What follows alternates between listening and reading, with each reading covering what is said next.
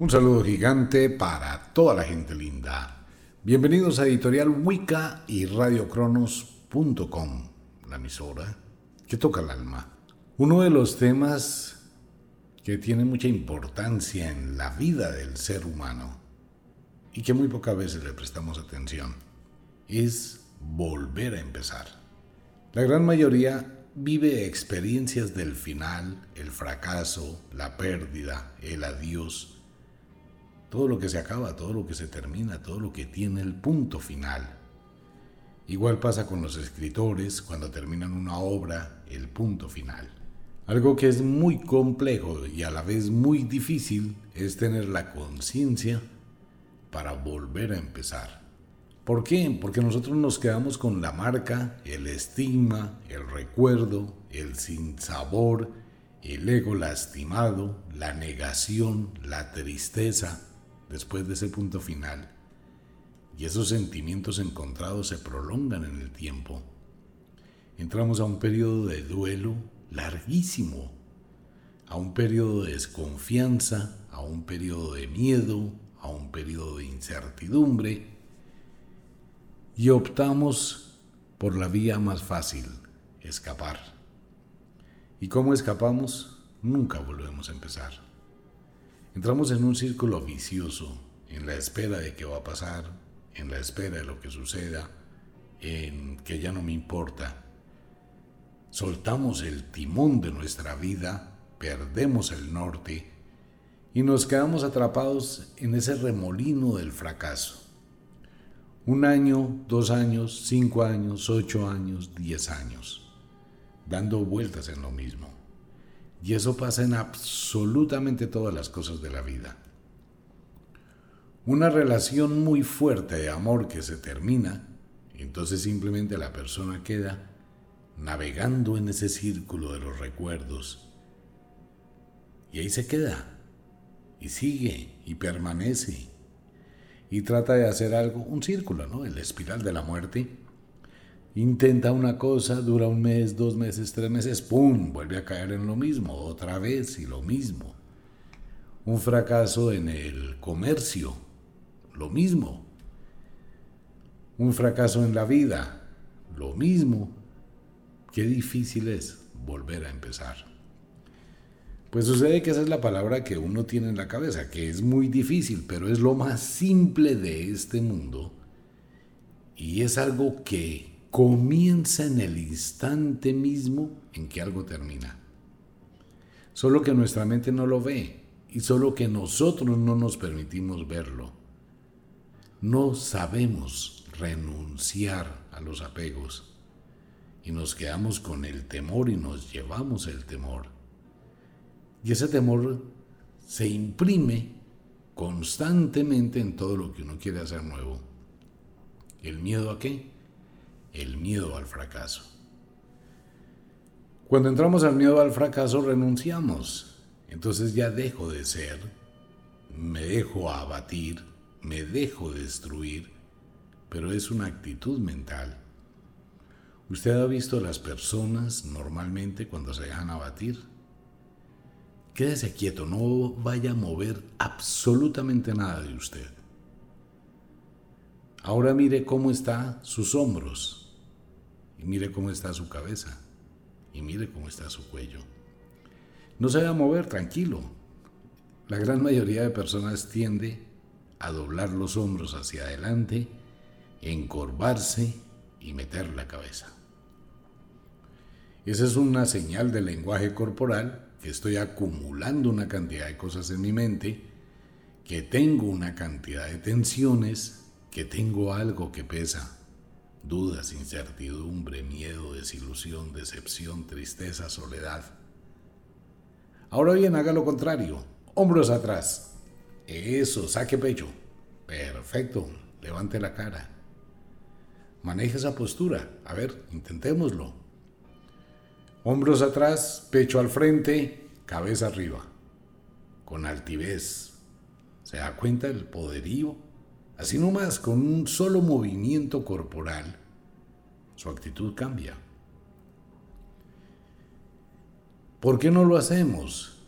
Porque nuestros problemas nos doblan, pero nuestros problemas mentales son tan pesados, tan supremamente pesados, que no nos damos cuenta y los cargamos todo el día.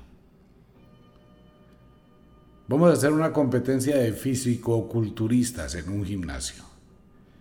Llega el, el monstruo 8x8 con unos pectorales grandísimos, unos bíceps grandísimos, todo acuerpado, gigantesco, macho. Y coge una mancuerna de 50 kilos, pone y la levanta y hace 20 repeticiones. Ok, perfecto. Le vamos a decir a ese señor que por favor estire el brazo de grandes músculos y le vamos a colocar encima de la palma de la mano un disco de gimnasio de 2.5 kilos, 2 kilos y medio, 5 libras. Eso no pesa nada para él. Y vamos a mirar cuánto tiempo resiste. Y su brazo va a comenzar a doblarse y le va a temblar y le va a doler y va a encalambrarse el brazo al cabo de unos 10 a 12 minutos. Un peso tan liviano, así fuera una pluma, la extensión del brazo, la tensión de sostenerlo en el aire, pues termina venciéndolo. Los pensamientos no pesan, amigo mío pero pueden llegar a producir que usted se doble, se hunda en el fango, porque usted los hace pesados. ¿Y por qué los hace pesados? Porque los convierte en un peso de su alma. Por eso siempre tiende a doblar los hombros, a meter la cabeza entre el pecho. ¿Cómo cambio? Hombros atrás, pecho al frente. Mire nomás en esa postura, siente que es un héroe, una superheroína y tiene poder. Los pensamientos negativos llegan a ser tan destructivos que pueden aplastarlo física y mentalmente. Usted puede encontrar personas encorvadas, puede encontrar personas muy jóvenes, mujeres muy jóvenes y hombres que ya caminan doblados. ¿El peso de la gravedad? No, el peso de sus pensamientos. Y estos son pensamientos negativos, de fracaso, de miedo, que acumulan un pasado terrible, doloroso, que no lo sueltan. Eso hay que soltarlo. Si uno quiere comenzar de nuevo, no es el proyecto que estoy creando, no es lo que voy a hacer mañana, porque nada vale la pena si no cambio ahora interiormente. ¿Y cómo cambió interiormente? El punto final llegó. Esa línea gris tan extraña que hay entre el final y el comienzo. Es un lío manejarla. Usted puede llenarse de cuantas justificaciones quiera de un pasado que se terminó y no va a lograr nada. Puede quedarse con algo que la gente debe aprender a manejar y se llama la esperanza. La esperanza existe para los proyectos que yo creo para mí, en mi beneficio, en mi propia vida, con mis propios actos, con mis propios sueños, con mis manitos. Pero tengo que quitar el concepto de la esperanza, posibilidad, probabilidad, tal vez, quizás, segunda oportunidad, cuando involucro a los demás. Tengo que ser realista cuando tengo que sacarle pecho a la vida. Cuando algo se termina, quítese la esperanza de que eso puede volver a ser. Eso es una física tontería. Y quedarse uno ahí esperando, mendigando, dejando de vivir en espera que otra persona actúe, en espera que otra persona haga, en espera que una situación cambie. Eso no va a pasar. La esperanza la pongo en mi deseo, mi trabajo, mi constructo, porque es mi anhelo, es lo que hago por mí, para mí en la vida. Por eso hemos hablado muchas veces que uno tiene que dejar las dependencias de los demás. Venga, señor, usted me puede hacer un favor, me puede ayudar a hacer una página web, que es que tengo un negocio y quiero empezar a vender. Eso ya es mostrar que fracasó. No, pues es que no sé, aprenda. No es que yo le voy a pagar a esa persona porque lo haga. Correcto, vaya y páguele. Y se lo hace. Y cuando tenga un daño, usted no sabe ni siquiera cómo va a cambiar, cómo va a modificar, cómo va a actuar. Entonces, ¿qué tiene que hacer? Pues ir a pagarle otra vez a otra persona porque le ayude. O sea, a pagarle a, a, a, a. Aprenda a hacer sus cosas. Hay cosas que tengo que pagarle a los demás porque primero es más cómodo, segundo es más práctico y tercero son expertos en lo que hacen, como la fábrica de zapatos o de tenis, pero si quisiera aprendería a fabricarlos. Si se da cuenta son conceptos mentales, no más. Obviamente existe la libertad. Usted quiere arrastrar toda una tragedia de su vida, victimizarse porque eso le da beneficio, pues hágalo, victimícese. Venda lástima, pobrecitismo, arrastre los pies, dóblese, estire la mano pidiendo una limosna de ayuda. Vuélvase indigno y indigna, como le pasa a muchas personas, ¿no? La esposa que descubre que el esposo tiene una moza. Y el esposo se enamora de la moza y deja a la esposa. Y la esposa sufre y llora por el marido que está con la otra. Y guarda la esperanza que vuelva. Y para no perder la esperanza que vuelva, se convierte en la moza de su propio esposo. Tenaz, ¿no? Igual le pasa a muchos hombres.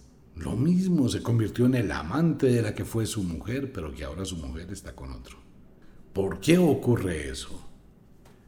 Porque nos doblamos, porque nos cansamos, porque consideramos que no podemos superar la adversidad. Es allí donde entra el juego de la creencia. Voy a esperar que el Dios que está en los cielos, que no existe, haga algo por mí.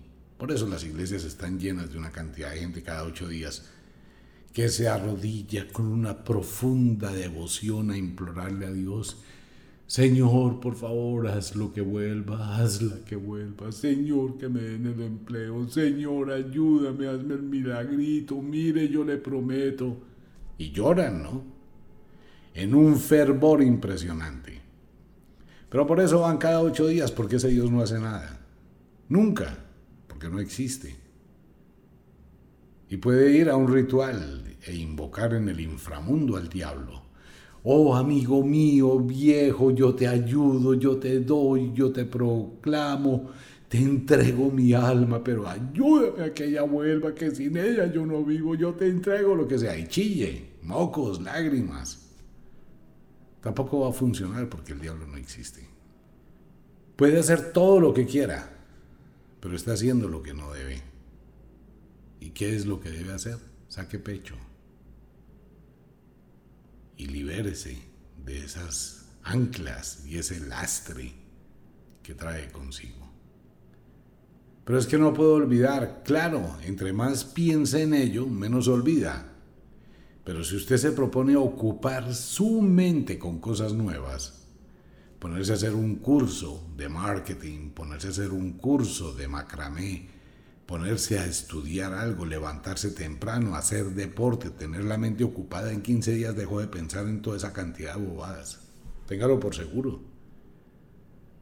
¿Qué es lo que pasa con la gente cuando algo termina? Que se aíslan, se meten en el sótano del alma a pensar en lo que se acabó, no en todas las oportunidades que tiene.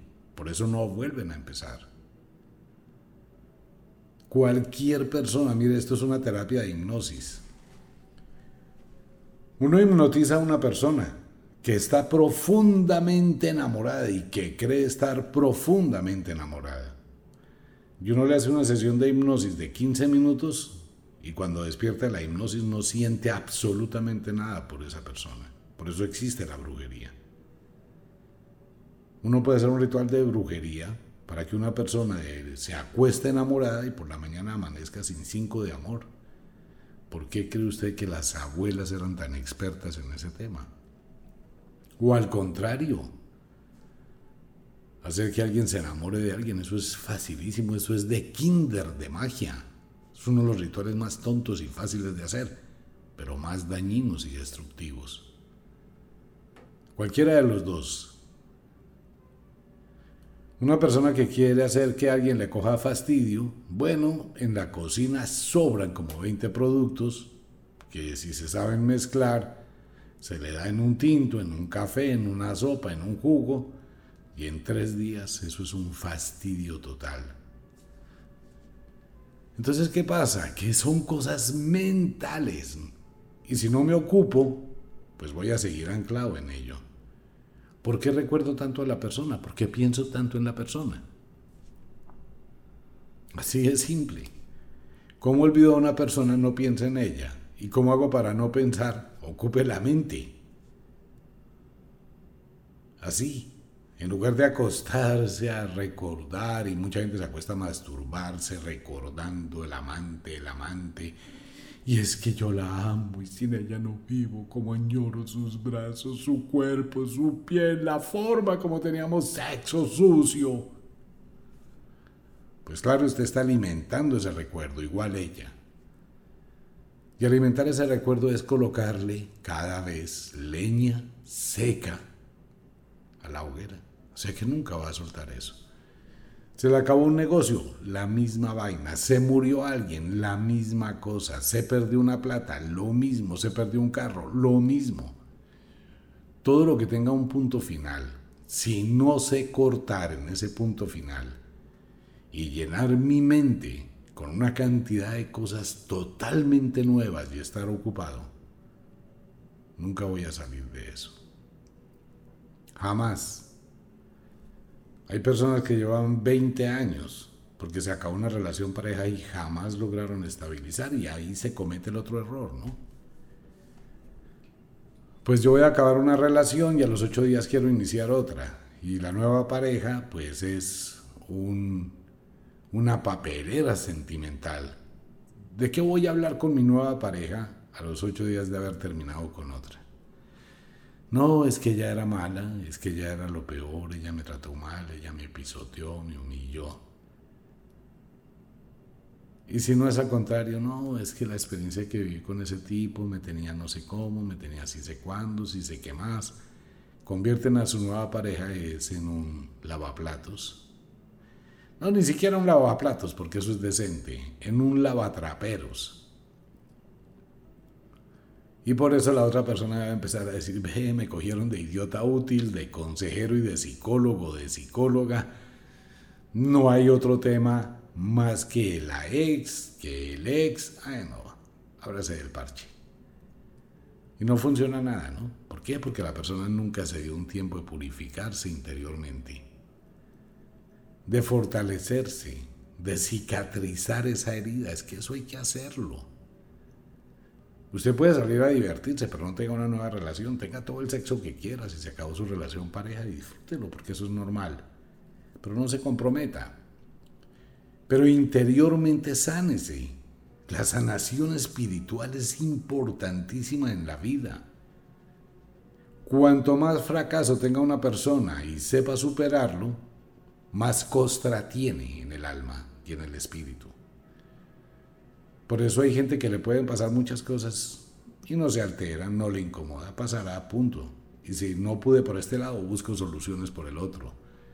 Y me voy a volver emprendedor por otro lado. Y si esto no funcionó por aquí, busco el plan B, el plan C. Porque ya tiene costra. O como dice el libro gordo de la magia de la abuela bruja, son tantas las puñaladas traicioneras que recibirás en tu vida que si dejas de pelear con ellas, todas entrarán por la misma herida y ni siquiera las sentirás cuando las hayas cicatrizado. Eso es poder. ¿Y cómo es ese poder? Saque pecho afuera, levante la cabeza. Yo soy el dueño de mi vida. Mi vida no puede estar sujeta a ni a una persona ni a cosas materiales. Menos a las cosas materiales y mucho menos a las personas. ¿Por qué? Porque eso me convertiría en un esclavo de otra persona, en un servil de otra persona. Me convertiría en un ser mediocre, miserable, que dejé de ser para que otra persona haga lo que quiera conmigo. Eso no funciona. Por eso en el mundo de la magia hay una división grandísima, ¿no? Entre los perdedores, los que aceptan la miseria, los que se caen, los que se quedan en el final, los que se atormentan con el final, los que destruyen su vida con el final. Y están los ganadores, aquellos que convierten el fracaso en la nueva aventura de la vida. Todos pueden, pero no todos quieren. La gente se suicida, sí, claro, hay mucha gente que se suicida por físicas bobadas. Porque se acaba una relación pareja, 87.5 de la cantidad de gente que se suicida es por un problema afectivo. Porque se le acabó la relación, porque la novia se fue a dormir con otro, porque el novio se fue a dormir con otra. Básicamente es por eso. Es que la gente sigue siendo muy tonta. Usted no puede seguir siendo el guarda genital de su pareja. Porque una pareja es más que solo vagina y pene. A ver, si se da cuenta la pobreza mental. O sea que mi pareja, mi novia, mi novio, es solamente una vagina y un pene. Y si ocurrió un desliz, entonces eso, las cosas buenas que haya hecho, las cosas que hayamos construido, lo que hayamos sobrepasado, todo eso vale 5.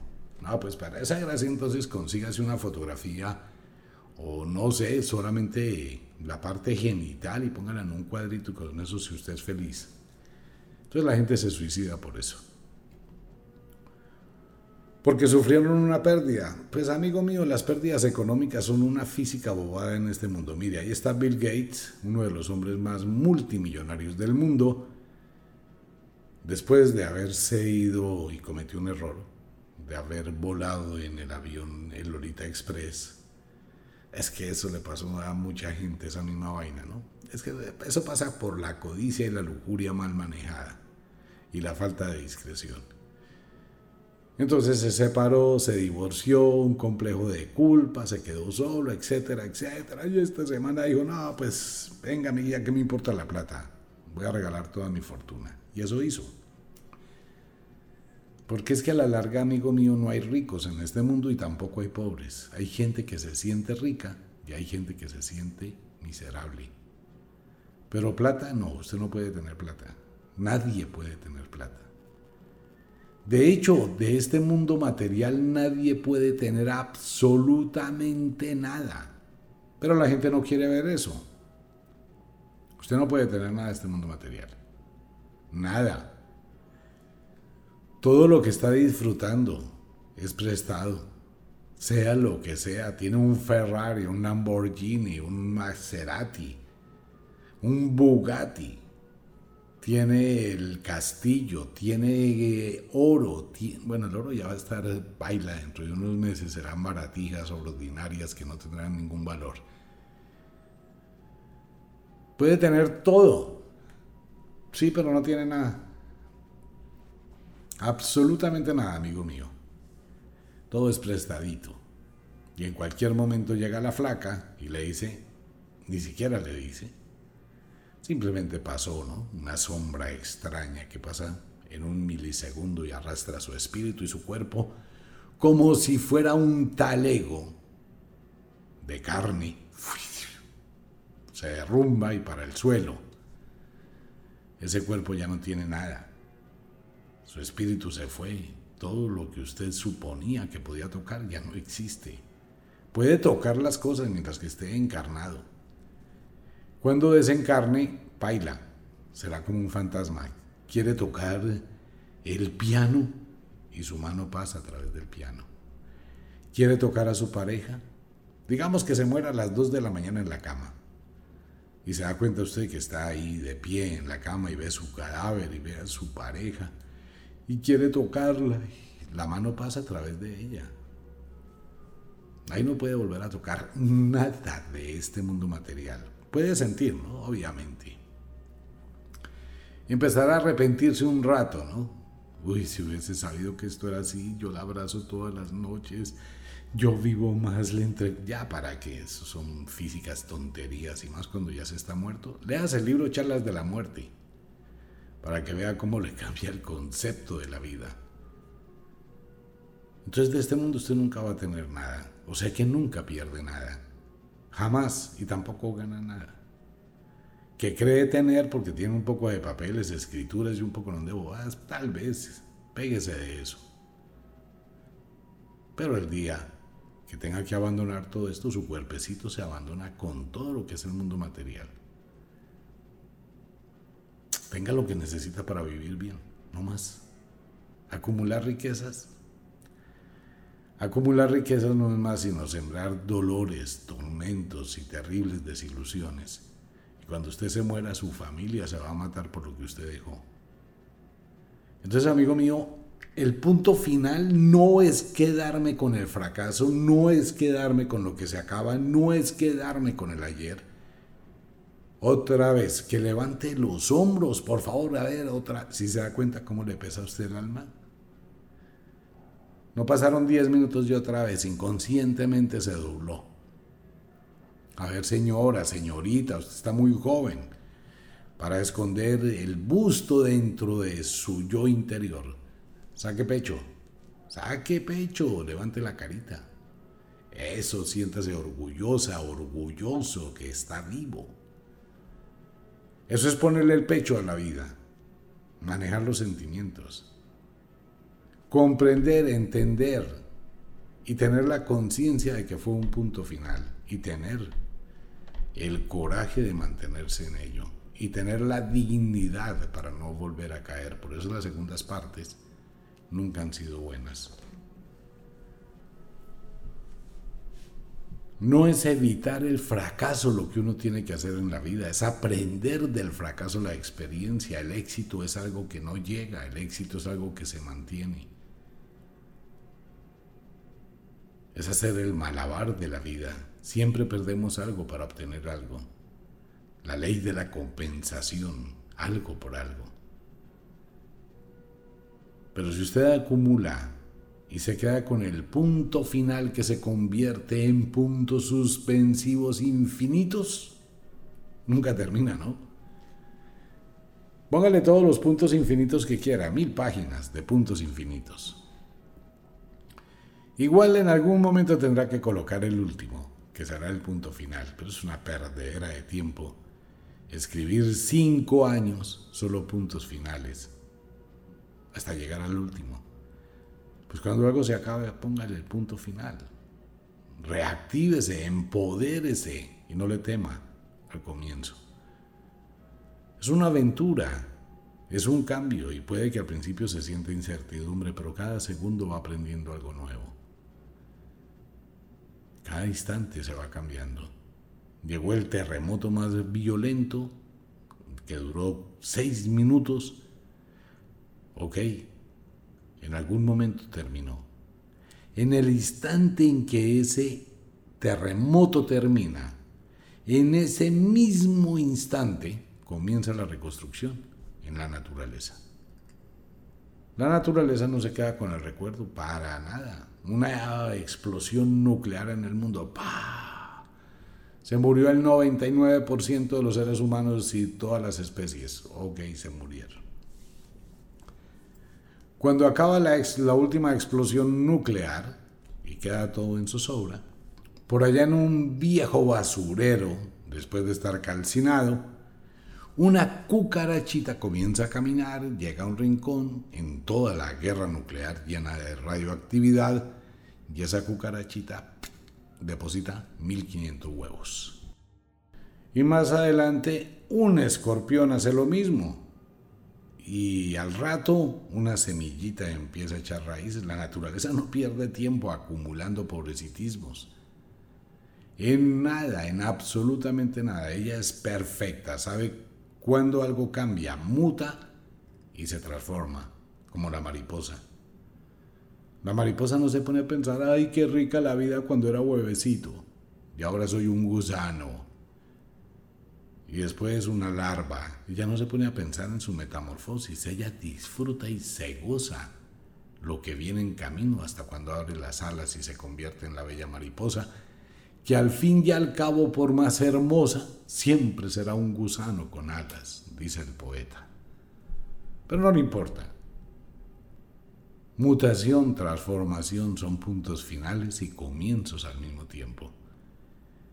Todo lo que termina en el mismo instante comienza. Depende de usted.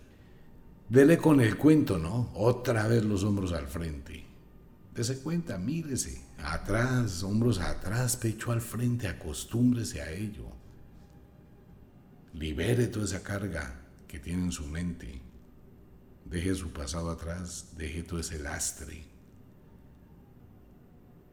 Y programe su vida. No le dé miedo empezar no le dé miedo vivir y no le dé dolor dejar el pasado. Pero si quiere puede quedarse en el pasado toda la vida. Igual será una perdedera de tiempo la cosa más tenaz, ¿no? Dejó de vivir, dejó de disfrutar, dejó de hacer, dejó de sentir, se convierte en un lastre para la familia, para la sociedad, se convierte en un problema Empieza a vivir de la limosna, de la miseria, de las migajas. ¿Ven? Es su libertad, ¿no? Es lo que usted quiera. O simplemente saque pecho y a partir de este instante, no mañana ni dentro de un mes, ahora, en este instante. Tome aire, llénese de energía y a partir de este momento comienza la aventura de una nueva vida métase a un gimnasio, váyase al parque, empiece a hacer deporte, exíjase todos los días un poquito. Es preferible todos los días un poquito, a mucho un solo día o cada fin de semana. Ahí, mire, a esta hora antes de que se duerma o a la hora que, que escuche este programa, no importa, de día, de noche, lo que sea. Si está en la habitación, ponga los pies encima de la cama, los brazos abajo en el piso. Es un ejercicio espectacular. La punta de los pies en la cama, brazos en el piso, en el suelo, que sí, que quede declinado. Y voy a empezar a hacer flexiones de pecho, las que pueda. Y ese ejercicio lo va a repetir todos los días, hasta que pueda hacer 150 seguidas. Lo llegará a hacer si se lo propone.